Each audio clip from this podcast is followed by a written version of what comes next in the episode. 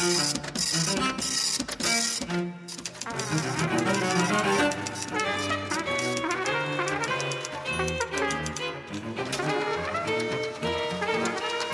алфавитном беспорядке. Добрый день. В эфире рубрика «В алфавитном беспорядке». Меня зовут Бережкова Аня. Я сотрудница независимого книжного магазина «Порядок слов» на набережной реки Фонтанки, дом 15. Сегодня я хочу рассказать вам о кинокнигах издательства нашего магазина. Начну, пожалуй, с книги, увидевшей свет в этом году авторства Натальи Баландиной с поэтическим названием «Пока еще море принадлежит нам. Фильмы и время Михаила Калика». Окончание XX века и начало века XXI в нашей стране неотделимо связаны с таким понятием, как возвращенная литература. Драматическое коллективное и драматическое личное, возвращаясь, тревожно дышат и пробуждают на излете века невероятные тиражи котлованов, архипелагов, окаянных дней. Запущенный более 30 лет назад процесс возвращения литературы происходит и сегодня. И тут не может не возникнуть риторический вопрос с восклицанием. Но ведь не может же быть такого, чтобы возвращение происходило лишь в рамках словесности. Безусловно. Возвращалось кино, возвращался театр, возвращалась живопись, возвращалась музыка. Возвращались и возвращаются. Я думаю, уместно и правильно говорить о возвращенном искусстве, в частности, о возвращенном кинематографе, несмотря на еще не закрепленное в нашем сознании понятие. Михаил Калик — кинорежиссер, наиболее известный своими работами оттепельного времени — как сказал об одном из его фильмов Жорж Садуль, это кино советской новой волны. Родился в семье актера еврейского передвижного театра и немого кинематографа, режиссера, киносценариста Нахмана Моисеевича Калика. Мать Лея Либо Калик происходила из зажиточной киевской семьи. В 1945 году посещал подготовительные детские курсы при Доме актера. С 1946 года учился на факультете театраловедения ГИТИСа Оставил учебу в 1949 году, поступив в ВГИК, мастерская Григория Александрова. В 1951 году вместе с несколькими другими студентами был арестован по обвинению в еврейском буржуазном национализме и террористических намерениях, осужден на 10 лет исправительно-трудовых лагерей. Прошел несколько тюрем и лагерей, в том числе Лефортово и Озерлаг. В лагере познакомился с актером Лейбу Левиным. Освобожден и реабилитирован в 1954 году, восстановлен на третьем курсе института. Продолжил учебу и в 1958 году окончил режиссерский факультет уже как выпускник мастерской Сергея Юткевича. Режиссер-постановщик фильмов «Колыбельная», «Человек идет за солнцем», «До свидания, мальчики» и других. Фильм «Любить» был снят в 1968 году и вышел на экраны небольшим тиражом после того, как был перемонтирован без ведома и согласия автора. Режиссер и сценарист Михаил Калик обратился в суд, но он не состоялся, а в отношении самого режиссера было возбуждено уголовное дело. При обыске у него была реквизирована авторская копия фильма. В 1990 году он частично восстановил и доработал фильм, поскольку авторская копия так и не была найдена. С Александром Шаровым написал сценарий «Король Матиуш» и «Старый док» для предполагаемой картины Януши Корчаке. В 1971 году репатриировался в Израиль, где снял фильм «Трое и одна», после чего занимался документальным кино. После репатриации фильмы Михаила Калика были запрещены к показу в Советском Союзе. Первые большие показы прошли только в 90-х годах. Книга Натальи Баландиной, по сути, является первой подробной монографией о режиссере. Так, спустя полвека торжествует возвращенный кинематограф, отсылая на свой типельные визуальные размышления о детстве, юношестве, любви и жизни, порой накануне Большой войны, как в фильме «До свидания, мальчики».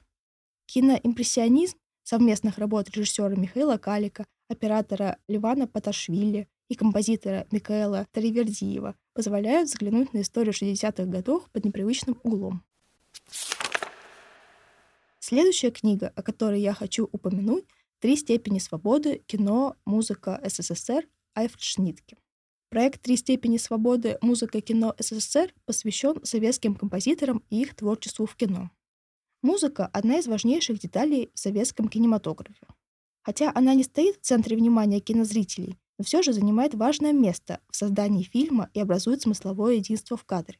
Музыку для кино писали такие великие композиторы, как Шостакович, Прокофьев, Вайнберг, Таривердиев, Денисов, Кончели, Шнитке и другие. Именно Альфреду Шнитке посвящен первый релиз проекта, который вышел в виде двойной виниловой пластинки и книги.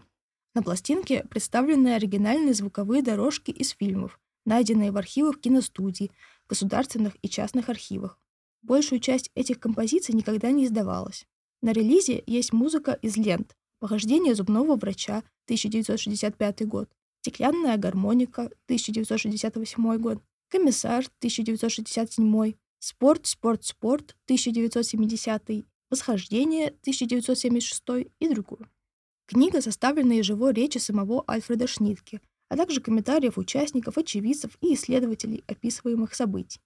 Рассказ охватывает период с 1962 по 1994 год. Книга Альфред Шнитке «Музыка кино СССР» о работе экспериментах Шнитке в кино, прямая речь композитора о ее теории и практике, дневники, интервью, заметки, сопровождается воспоминаниями режиссеров и композиторов, работавших с ним, и комментариями киноведов. В общем, уникальное на сегодняшний день издание, в котором практически на каждой странице есть QR-коды для прослушивания саундтреков к фильмам, а также на задней обложке код, ведущий на сайт, посвященный творчеству Шнитки в кино. Проект «Три степени свободы» продолжается. Уже в мае в нашем магазине на Фонтанке 15 появится книга, посвященная творчеству композитора Олега Коровойчука в кино. Следите за новостями. Книги, о которых я буду рассказывать далее, посвящены Андрею Тарковскому. Так, книга Рашида Софиулина «Декорации сталкера. Рассказ художника и зоны событий» начинается так. После работы с Тарковским над его спектаклем «Гамлет» в 1976 году я вернулся в Казань, загрузил себя 15 проектами одновременно и ждал. И вдруг телеграмма. В конце июня 1977 года меня приглашают к Андрею Арсеньевичу, художником-декоратором на фильм «Сталкер», это моя первая работа в кино. Троицы и сталкера еще только предстояло поверить в то, что сокровенные желания исполняются, а мое уже исполняется здесь и сейчас. Подробный рассказ художника о напряженной, искусной работе над фильмом, множество трудностей, с которыми пришлось столкнуться съемочной команде, кульминацией которых стала испорченная пленка, из-за которой произошла консервация фильма. Так вспоминает это трагическое время Рашид Софиуль. Гостиница, вечер, на столе вино, Настроение подавлено. Андрей Арсеньевич долго молчит, потом, как самому себе проговаривает.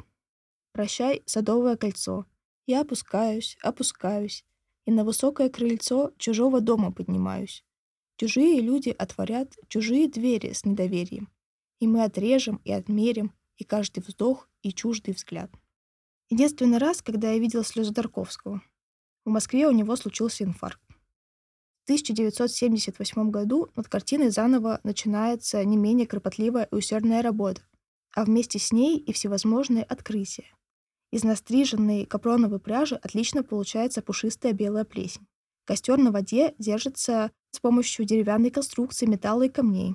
Декор автобуса, то бишь пятна ржавчины, по словам художника-декоратора, несложная работа из земли, перемешанной с красками и конторским клеем. Последняя и самая сложная декорация, исполненная Рашидом Софиулиным, «Дюны», где песок поднимается вверх, как и хотел режиссер, то есть как на Луне. Также я хочу рассказать о киносценарии Гофманиана. Фильм, по которому так и не был снят, написан Андреем Тарковским в 1974 году по заказу киностудии «Таллинфильм» и впервые опубликован в 1976 году в журнале «Искусство кино». Отдельным изданием текст сценария вышел впервые в издательстве «Порядка слов». Его сопровождают две научные статьи киноведа Олега Ковалова и филолога-германиста Ларисы Полубояриновой. Здесь уместно будет снова вспомнить эпизоды жизни режиссера Михаила Калика. В детстве будущий кинохудожник очень любил слушать радиопостановки, потому что, как считает его дочь Юлия, слушая, можно воображать целый мир. Мне думается, подобным образом мы можем воспринимать невоплощенные на экране литературные киносценарии.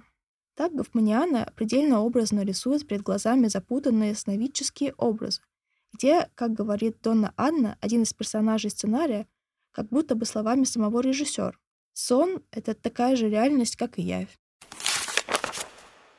Далее и последнее, о чем я хочу рассказать сегодня, о двух сборниках статей по материалам Международной научной конференции, посвященной творчеству Андрея Тарковского.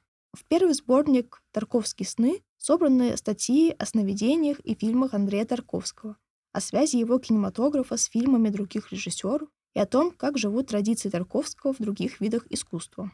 На эти темы размышляет психоаналитик Виктор Мазин, кинокритики Вея Аброн и Антон Долин, киновед Юлия Анохина, философ Михаил Степанов, искусствовед Карина Караева, музыковед Наталья Каноненко. Второй сборник озаглавлен «Воображаемый Тарковский». Главной задачей автора стало исследование творчества режиссера с нового ракурса. Увидеть в Тарковском не столько религиозного режиссера или изобретателя стиля, сколько современного автора, угадавшего в кинематографическом медиуме возможности непосредственного слияния метафизики и документа. Спасибо вам за внимание. Ждем вас каждый будний день по адресу набережная реки Фонтанки, 15 с 11 до 22 часов, кроме пятницы. В пятницу и выходные дни с 12 до 22 часов. С вами была рубрика «В алфавитном беспорядке» и я, Бережкова Аня. До новых встреч!